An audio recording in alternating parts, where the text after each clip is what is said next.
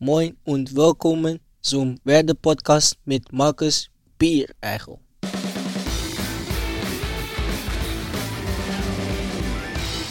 Hello, everybody. This is the Werder podcast, as always presented by Hakebeck, der Kuss des Nordens. It's the 81st episode, and it will be another one which will be held up in English. Today we will talk with a player of whom everybody is overwhelmed, not only on the pitch, especially beside it. His career is amazing. He left paradise to make his dream becoming a professional football player come true. He grew up in Curacao. Some say his haircut made him even more famous when he first entered the European stage in football. He used to play for Feyenoord, went to Manchester United to make his dream come true. Back in August, he joined Werder on a one year long deal, but for now, we are delighted to have him here in our studio and talk about all of that. Nice to have you here and a warm welcome in those freezing days, Tahith Chong. Yes, thank you. Thank you for having me. No, I'm looking forward um, for the podcast. I'm looking forward to, to the questions and, and just looking forward to speaking to you for, for a bit, I think. Tahith, uh, today we would like to talk to you about your life, your childhood, uh, your development. But uh, first of all, how have the first three months been here in Bremen for you? Oh, it's been uh, it's been amazing. You know, um, just getting to know, like I said so many times, getting to know the players. And now I've been here for, for three months, so I know all the players quite well now. And just the way everyone has helped me settle in and, and help me off the pitch for me to be able to to do well on the pitch um, has been brilliant. Now, your story is unique. I think uh, nobody else can um, talk about such a development you made. Um, let's start in the beginning. You were born in Willemstad on Curacao. Um, the population in Curacao is somewhere around 160,000, so it's less than in Bremen. Um, how was it back then? Oh, so now Paradise is, is is is very beautiful. I call it Paradise. Everyone calls it Paradise because um, it's it's literally a, a paradise. Um, no, but Curacao, when I grew up, is is very beautiful. Um, I grew up in in Willemstad. Um, um, but the actual city was called Marchena. Um, it's quite quite close to to Willemstad. Um, obviously with my mom, my dad at the time. I had uh, my sister also living um with us.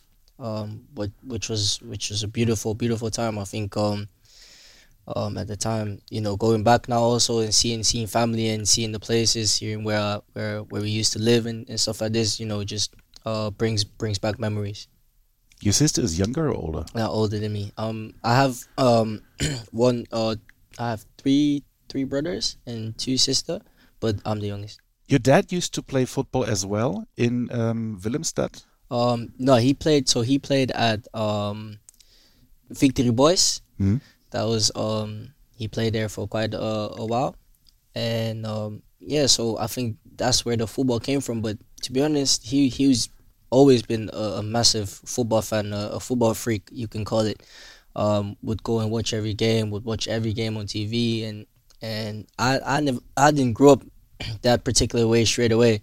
Um, because I remember he used to like tell me, "Oh, let's go to, to, to my games. Let's let's do this." And I was like, oh, "I don't. Yeah, football is nothing for me. I don't I don't like the sport. This I'll I'll stay behind with mom. I'll I'll stay behind. Uh, you can go go go to your game. I, I don't want to come and watch."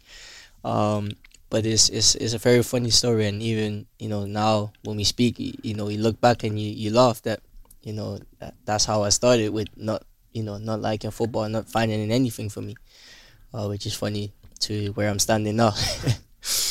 it was the 9th of July 2006. That's what you said once uh, back at Manchester. It was the World Cup final between Italy and France.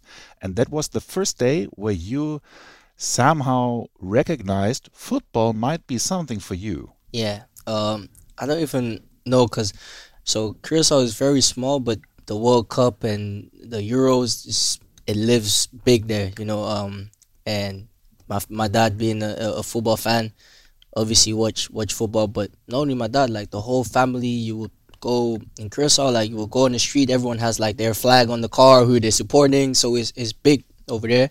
So I just I think for some reason I just tuned in because everyone was watching it, you know. Um, and I remember watching the the final against uh, France against Italy, and I, for some reason I was I was for France. I don't know why. I never watched football, um, and that was at that time. That was when Zidane had the the headbutt. Um, and I remember the game went to penalty, and I remember when France lost. I don't know why, but I cried. Like I was crying. Like I, I supported France for years.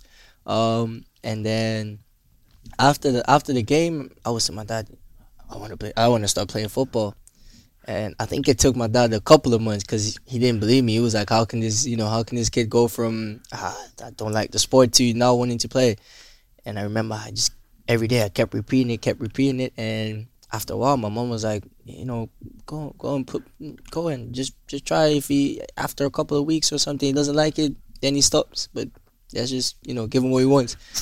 Um, so yeah, that's how that's how it started, really.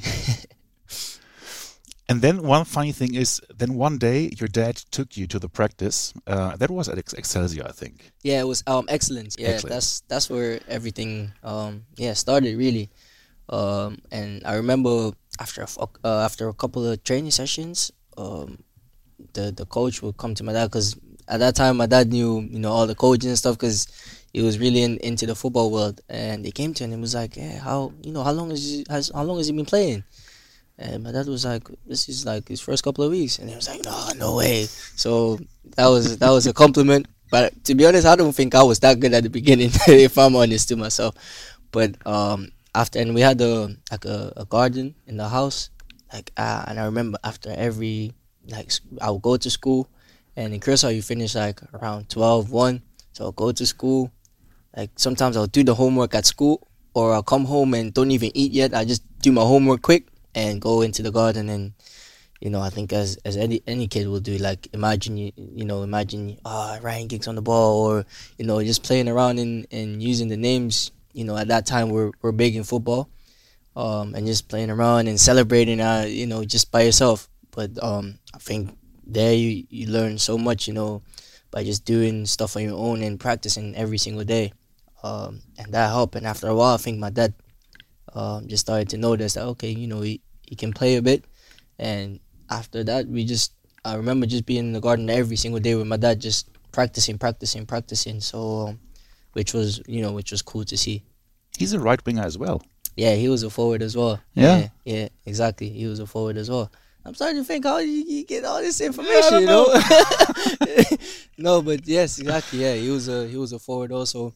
Um, um, uh, now I think back like, okay, unlucky that I didn't go to his games, because I think when when I really started to kick into it, he was already like a bit older, so I would go like it wasn't in his prime no more. He was a bit older, just doing it for fun. So I, I could obviously you can see he can play, and after you know when we train together and stuff, you can still see you know he yeah this is a guy that played football. Um, but yeah, unfortunately I didn't I didn't see him in his prime. But every time we go back, like everyone in like in Curacao and stuff he knows him and they come up and he's like oh he such a he was such a great player blah blah blah. So it's, it's the feedback I'm getting from him was was only positive. So um, that's good to hear for him also. Yeah.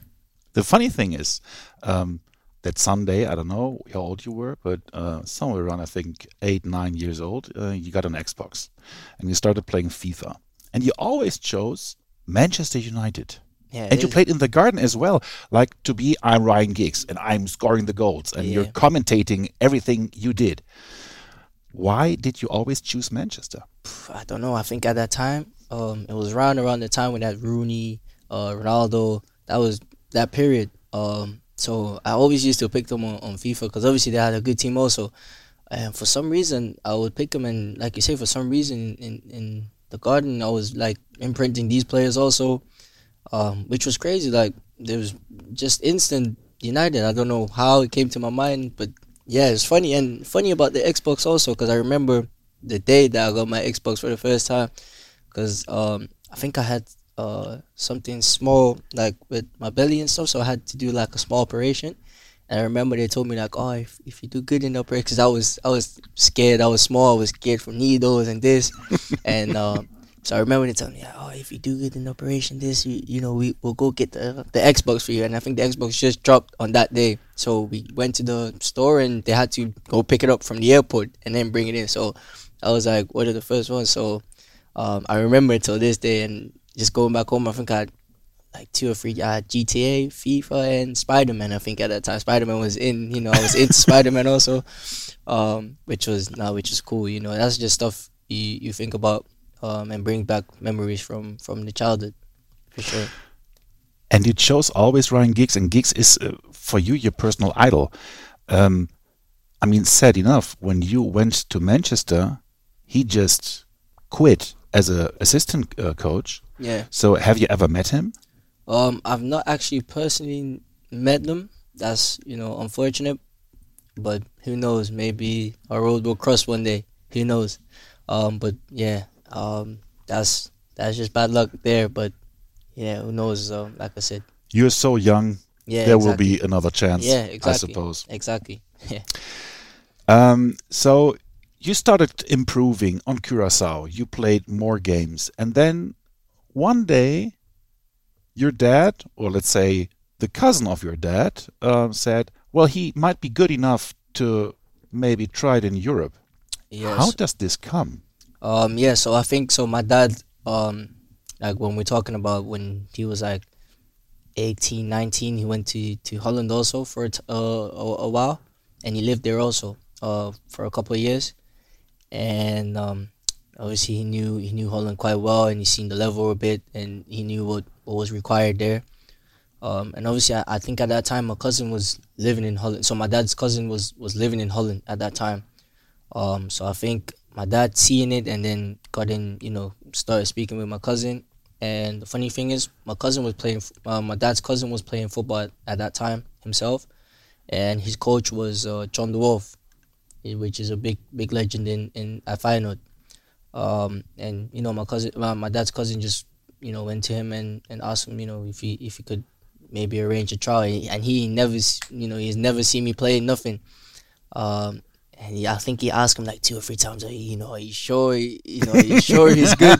are you sure he's good? Because you know he's he's putting his name on the line um, to get a trial for for a player he's never seen. So he's like, are, are you sure he's? Are you sure? You sure? Hundred percent. And yeah, so um, after that he arranged it, and I remember just um, you know flying flying to Holland. But at the time you're so young, you don't you don't realize how how big it is or what you what you're about to do.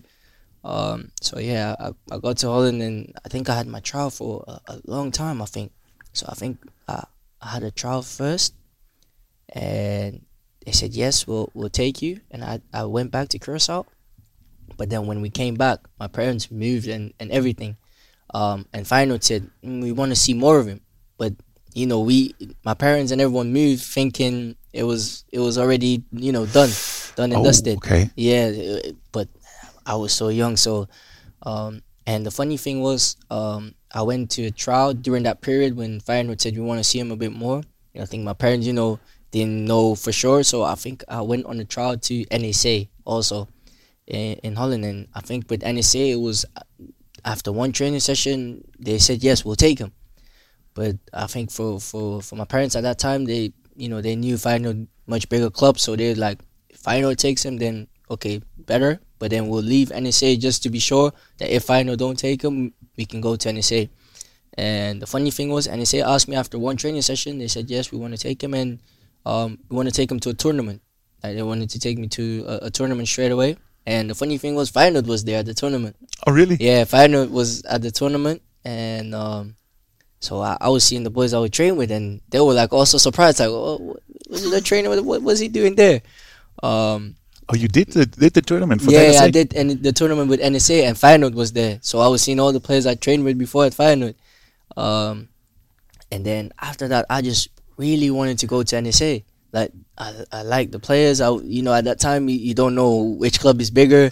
You just, you know, you just go off um how the the players are with you. So, and obviously, um, at NSA the players like when I came in, they you know helped me straight away, and I was like to my parents, I want to go to NSA. But my parents obviously knowing um Feyenoord is much bigger, they had to. So I remember, I think it was my mom. Um, she had to like lie to me, like kind of lie to me when I was young, and she's telling. She told me this story. I think like two or three years ago. Like I found out, she was like, "I remember I told I told you, okay, um, but you still have to like we're gonna go to Feyenoord, but you're gonna be like a spy. You know, you're gonna pick everything up that Feyenoord does, and then you, you're gonna bring it to to NSA. You know.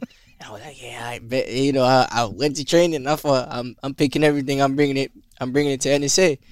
Um, and then uh, I think after a while, after a couple of weeks training with Feyenoord, um, we had a trial game against PSV.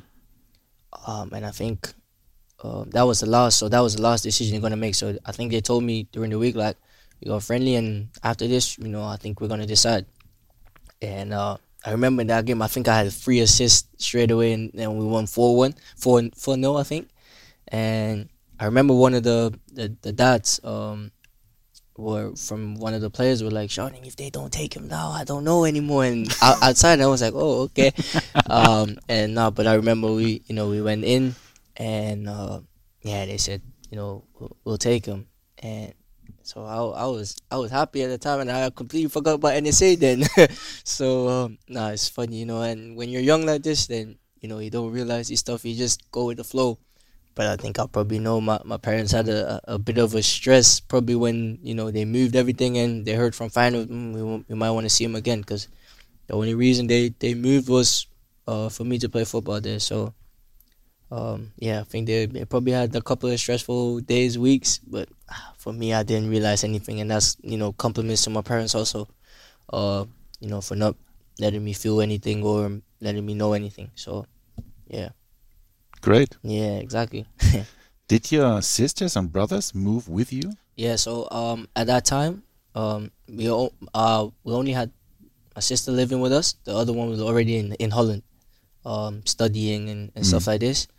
Um, so when we moved, my sister moved also with us, but she came a year later because she was a bit older, but she wanted to finish like a school first mm. in in Curacao, and then I think after a year she she came also to to Holland and then uh, study there, and she still lives there uh, now in Holland. So we have to say it's typical. I mean, uh, Curacao used to be a colony of of uh, the Netherlands. Um, and that's why Willemstad, for example, it's uh, still of Willem Alexander. Yep. Um, and there's a plane going every day from Curacao to um, Amsterdam airport.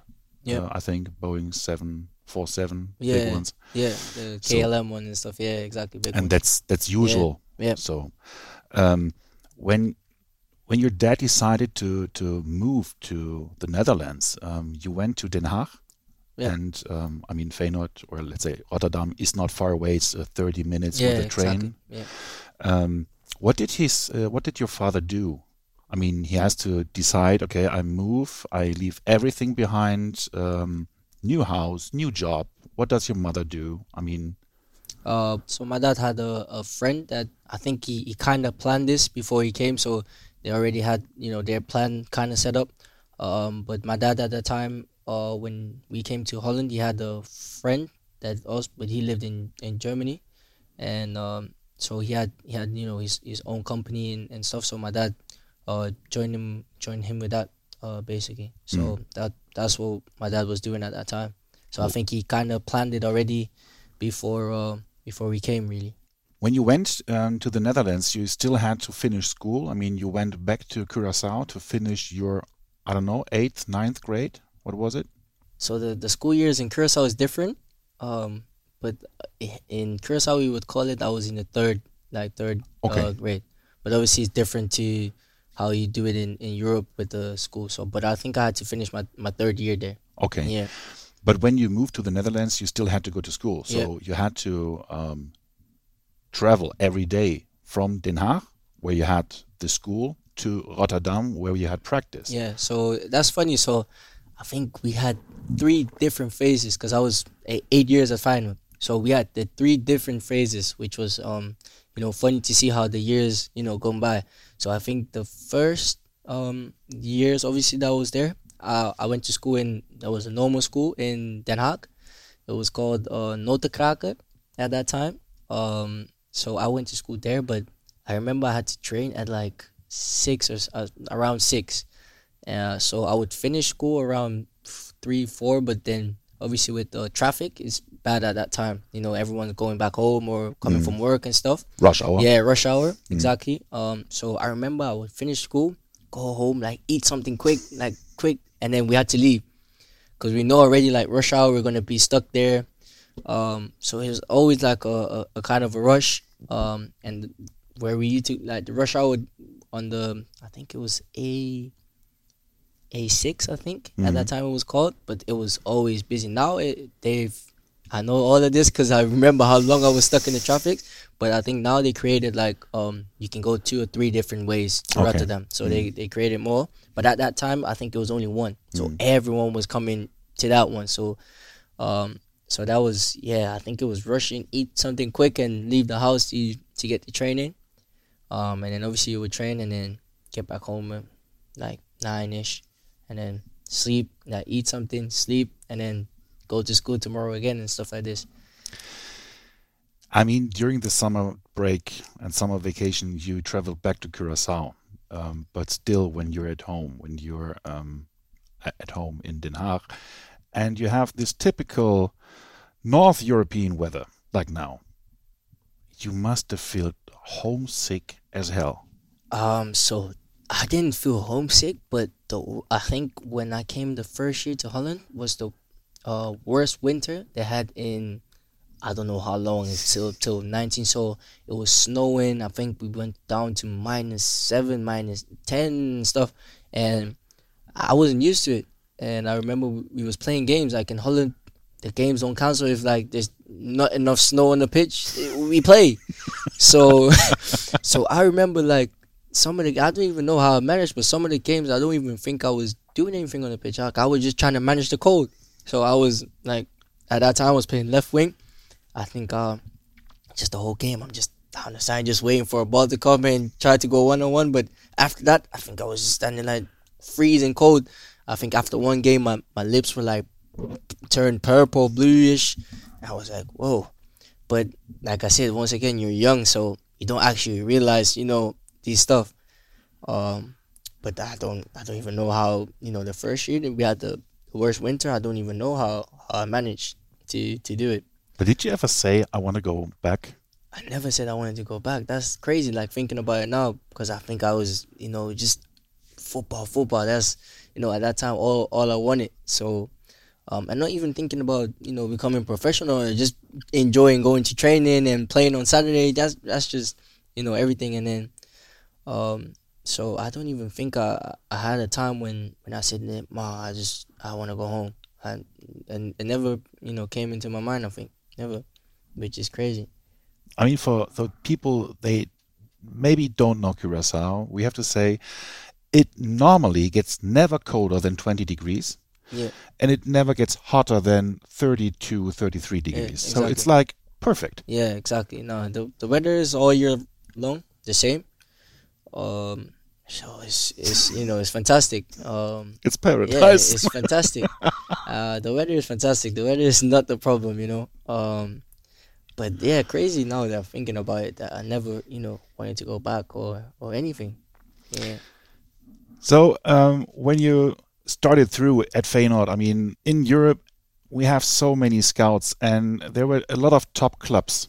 Um, they recognized you, and they saw, okay, there's an upcoming player at Feyenoord playing. He might be something for us. And then there comes maybe the decision of you and your dad and your family. Okay, we have to make the next step. Um, and then you maybe got contracts from Juventus and from Paris or from uh, I don't know Barcelona, and then comes Manchester United. What happened then? Um. Jaw dropping. Yeah, you know what's um, you know it's funny because I think at that time it was like a proud moment for everyone, but we we, we was kind of in the moment, so you know you're just thinking about um. Sometimes you you gotta make the switch from you know being a fan to thinking what's best for me, you know, and I think that's where my dad um, and obviously my my mom and and everyone the family just um kicked in, um you know we just started to think you know what's what's best for me and um and just only thinking you know that's that's our favorite because it wasn't only my favorite team my, my dad my dad's favorite team my dad's always been united also. Um so you know for him i think also was like a, a, a wow moment like proud moment.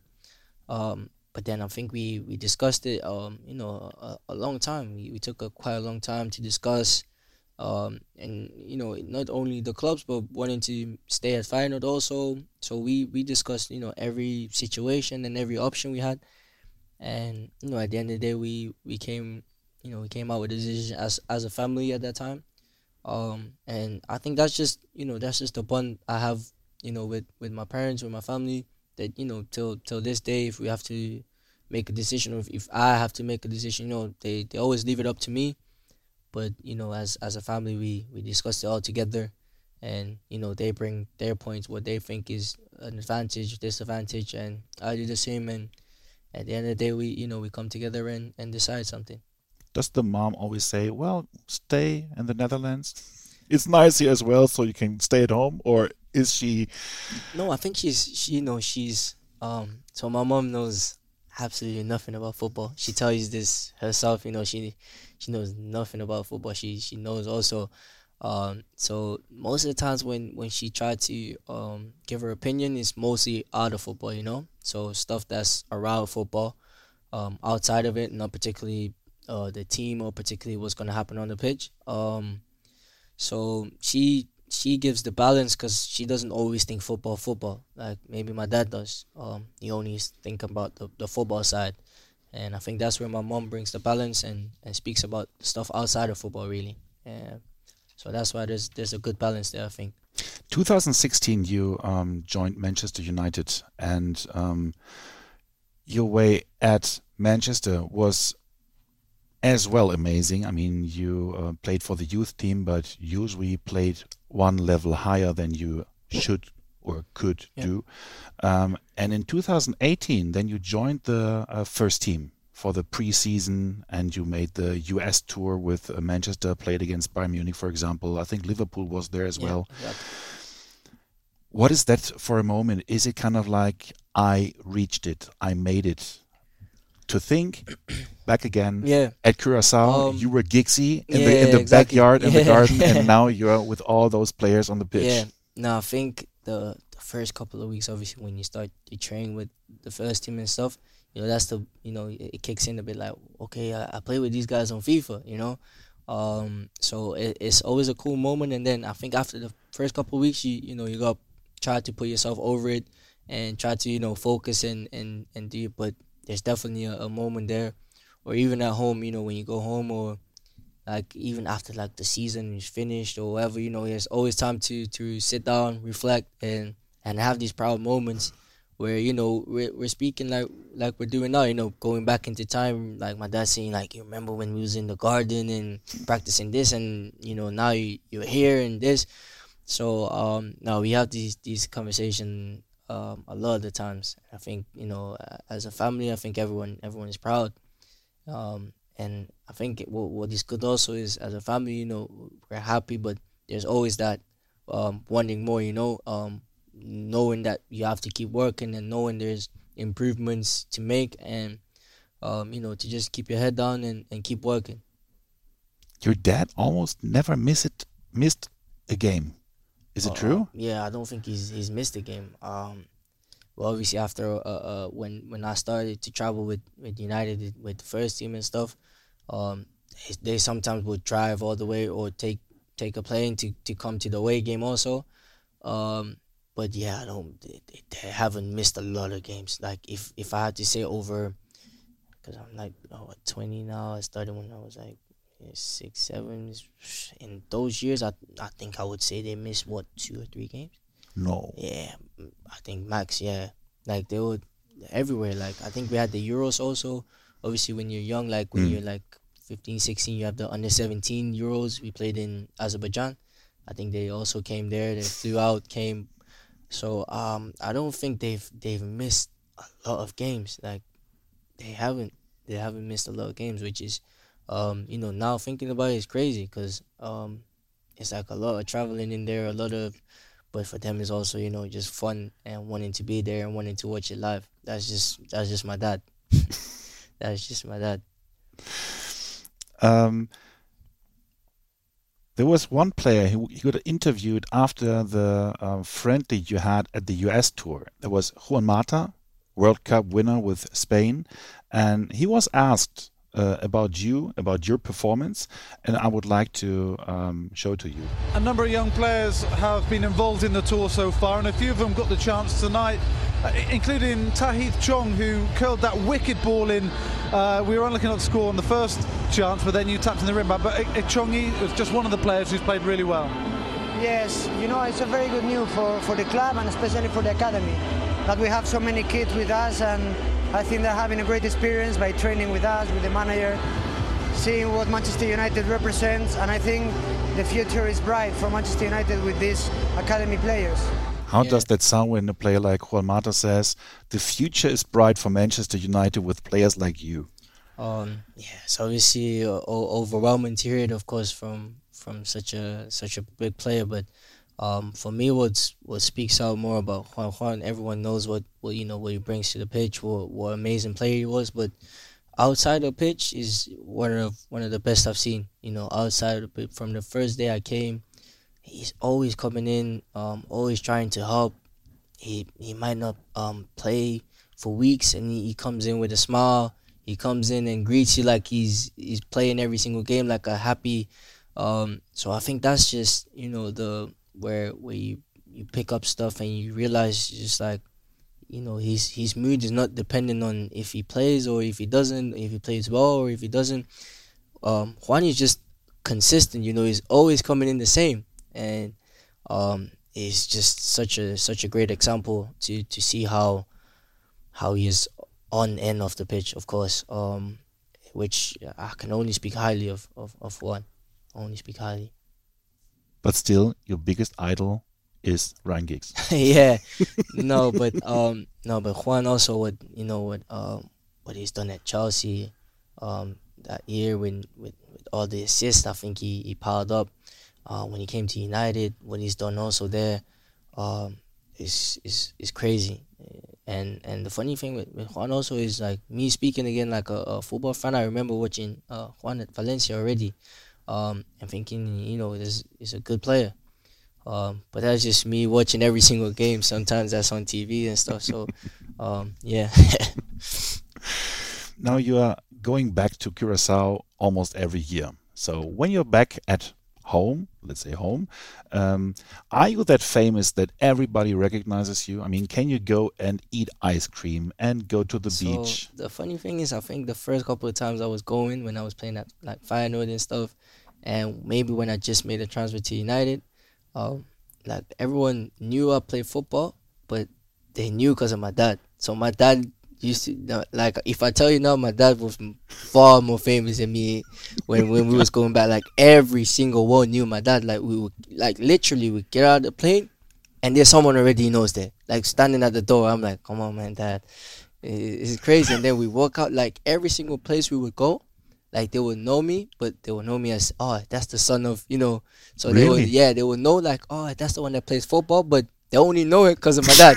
so they only knew me because of my dad. So they knew like oh that's the son of you know, and uh, I think what was this like two or three years ago, you know when I started going back, you know it's, starting to become more and more.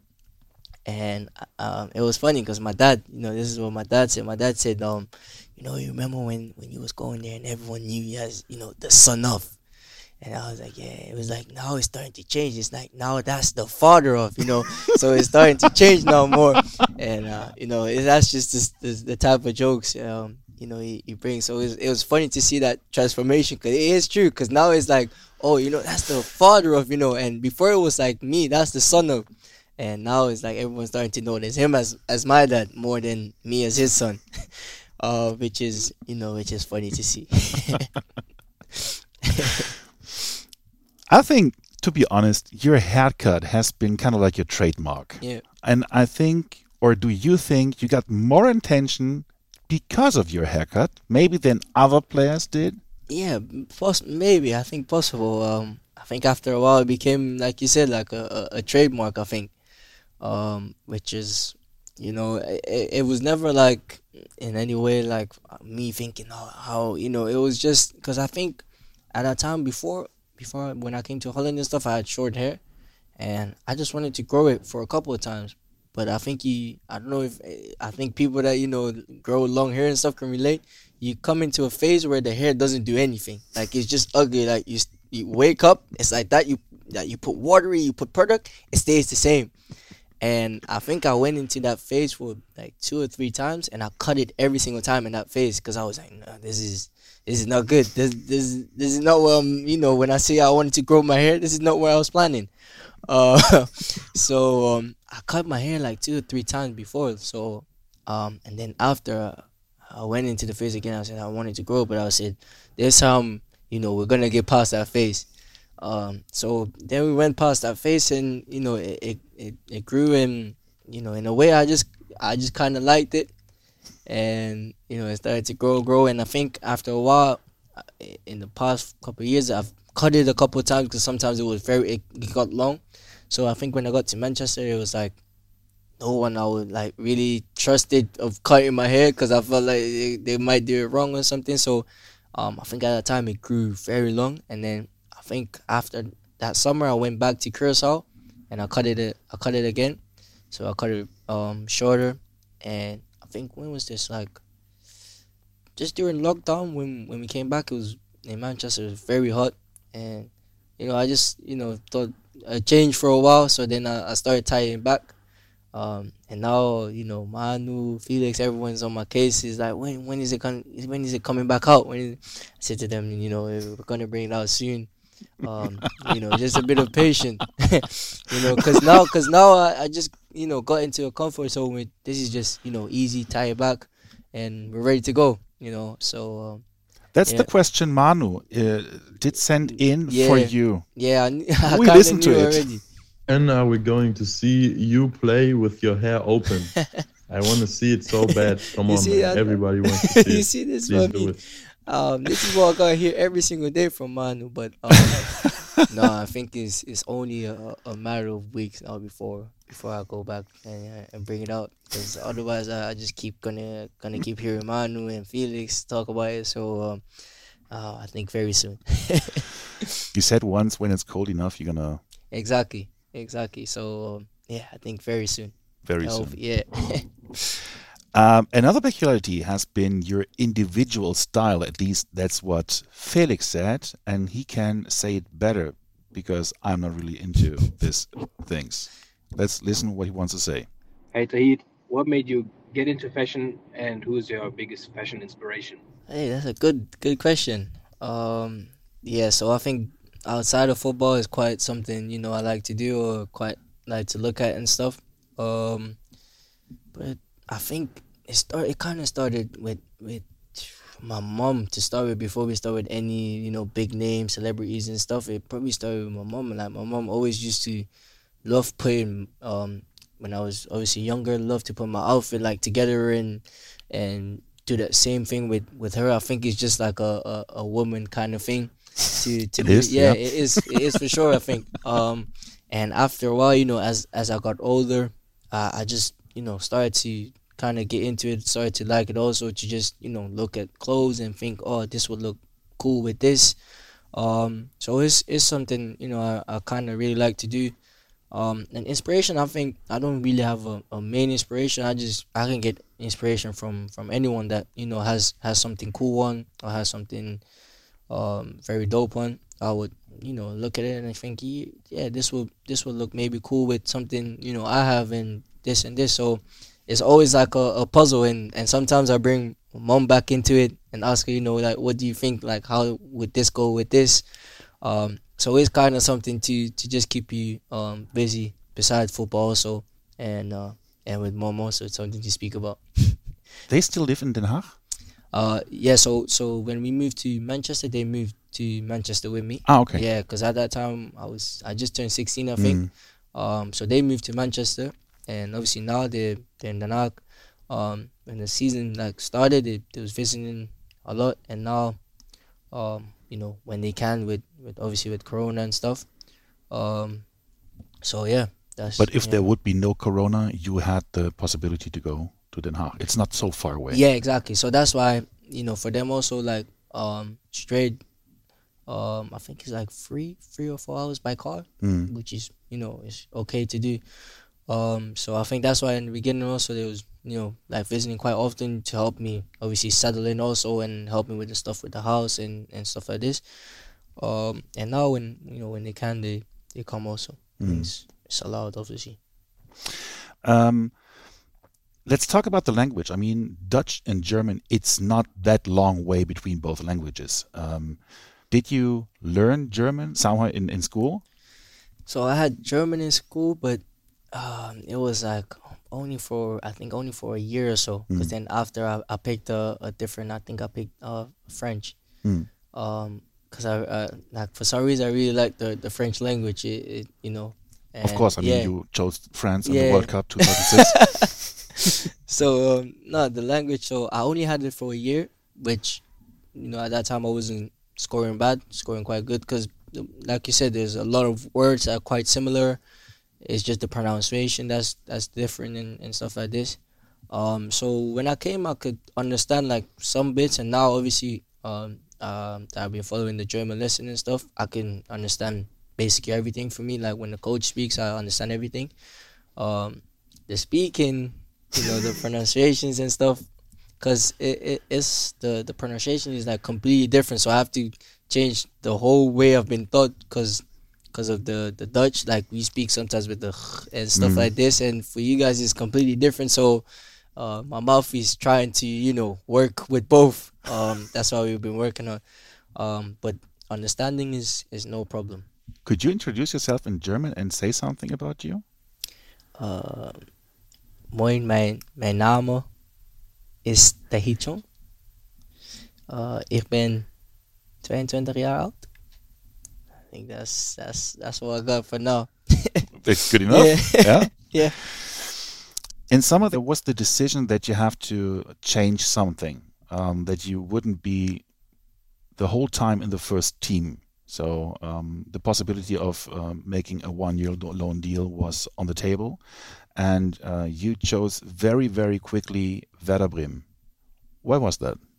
Um, so yeah, I think at that time when I just signed um, a new contract with United, and obviously we spoke already, and and for myself also, me realizing you know I just you know wanted to to play more games, wanted to get the experience. Um, so yeah, I think I spoke to obviously to the coach um, on a Zoom call first time, and you know he made he made a, a good impression straight away. Um, first time we spoke, um, you know, seemed seemed very um, ambitious, seemed very um, well spoken, and um, that just after the straight straight after the first conversation, I was like, you know, this this this looks this looks it. I, I don't see you know many teams or many other coaches beating beating what you know what you just said to me, and then after I think my dad and yeah, my dad and agent went to speak to him also to to hear it because I, I think at on the Zoom call it was only me by myself.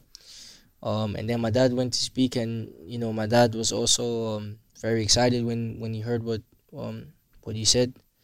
Um, so I think the the decision was quite you know quite easy. I think we, we still had a, a couple of teams that um that wanted to speak and stuff, but I think we we said straight away that nah, there's no no need. I think we we got we got our team. So um, so yeah, it was quite quite quick done.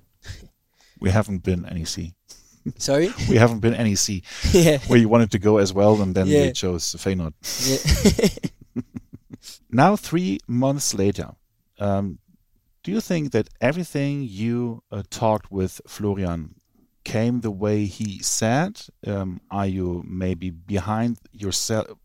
behind your own expectations? Um, um, is everything coming out as you wanted it to be?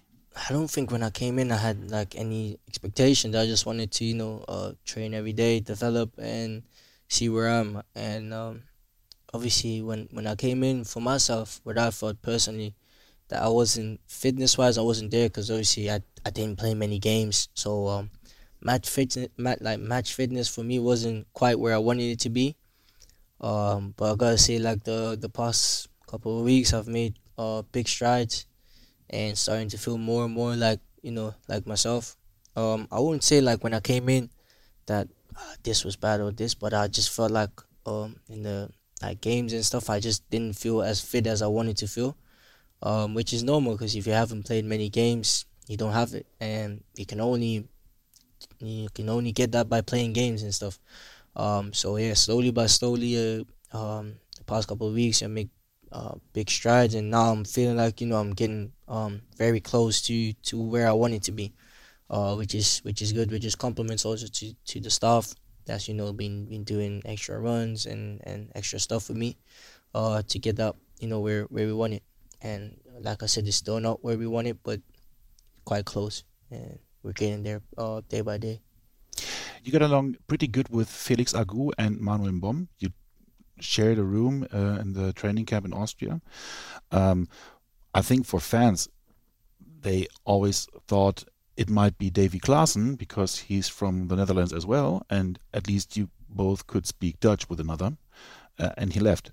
Was it was it a problem for you? Have you ever been that close to each other, or was it still for you in your let's say own age, Manu and Felix? No, I think Davy definitely. Um, we spoke a lot. You know, obviously you see me um quite often with Felix and and Manu, is because with Felix and Manu, you know, you, you speak quite more often because they see maybe the same stuff I see on on let's say on Instagram or like memes and stuff. So, um, you know, it's it's, it's my own age. But when when I came, Davy um helped me a lot also to to settle in and help me off the pitch also. You know, speaking to me and stuff. So, um, maybe with with Davy, I wasn't like um, on the pitch when you see me walk out because I was with Felix and and, and Manu. But um, other than that, off the pitch behind the scenes, um, Davy was helping me um, a lot, and uh, you know, it's um, I'm happy that I'm happy for him. Obviously, that that he he, he could go back, you know, home to his home team.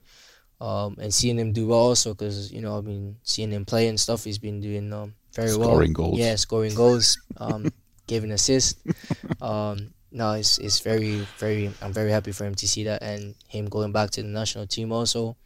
Um, no, I think for him, you know, seeing him how he was and just how professional he was as a as a player and off the pitch also. Um, it's just great compliment, and you know he deserves everything that's that's coming his way. Now let's go on with the next round. It's called the quick question round. My best moment as a football player uh PSG away Champions League. Yeah. Yeah, coming in and for the comeback. Yeah, and Marcus um Rashford scoring the last minute penalty. Therefore, yeah, up to now that's that's gotta be number one. my favorite song in my childhood. I think I was listening to.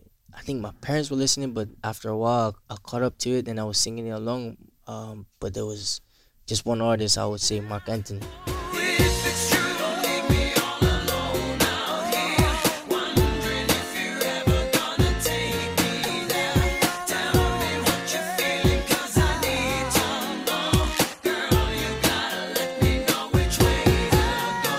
Remember they were playing a lot of songs of him, and I knew all the words after a while. That's why that's where the Spanish came in also.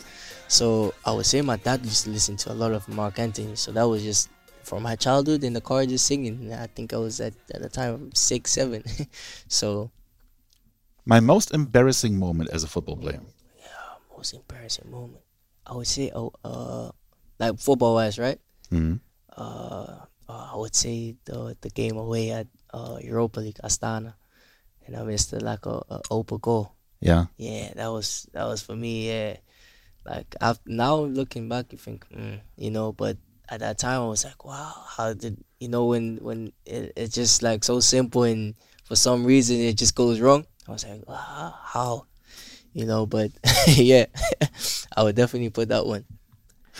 The song I had to perform in front of the team. Oh, What song did I perform? I think it was at um, training camp what song did I perform?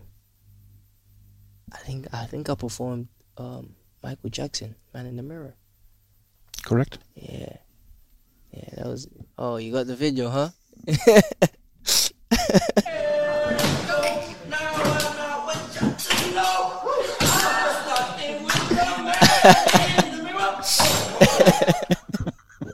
yeah and I think that was my, my first preseason tour with the team. That was in in the in USA, which um, I think at the time also we had um, Jose as, as, a manager, and he was set like right next to me also, and I was like I think at that time I was like 17, 18, so like, so no, that was it was fun. It was neat with yeah. the crack in the voice. Yeah, that, was that was really really good. Yeah. So um, no, it was it was fun.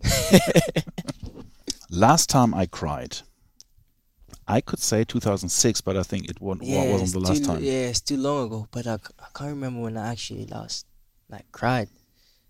I think the first one that comes to mind now straight away. Maybe I've cried after that, but the one that comes to mind, I think when uh, we played Youth Cup with United and uh, we got knocked out against Southampton.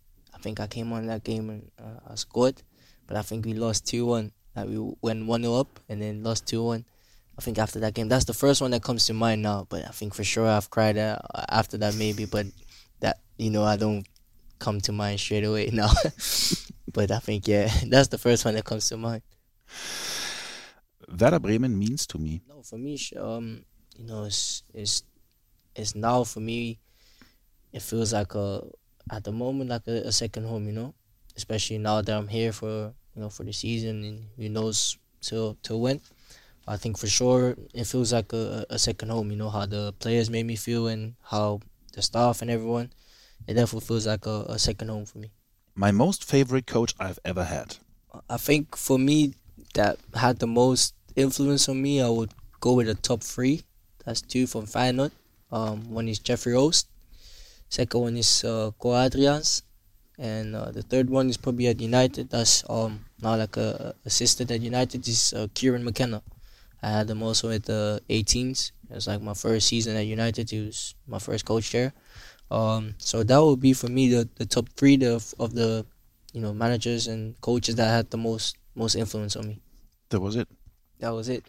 thank you very much, Tahith. Yes, thank you for having me. I enjoyed this. Um, going back to going back in time, I really enjoyed it. If you've got any feedback, don't hesitate to send it to us, mostly preferred via WhatsApp. Our number in Germany is the 0174 668 3808. Thank you for listening, and I hope you tune in next week, then back again in German. If you would like to hear another English version, maybe you choose the podcast we made with Josh Sargent or Milot Rashica. Those are as well available on SoundCloud, Spotify, Apple Podcast, or Deezer, and they're interesting as well. Thank you very much. Stay alive and kicking. Take care. Bye bye.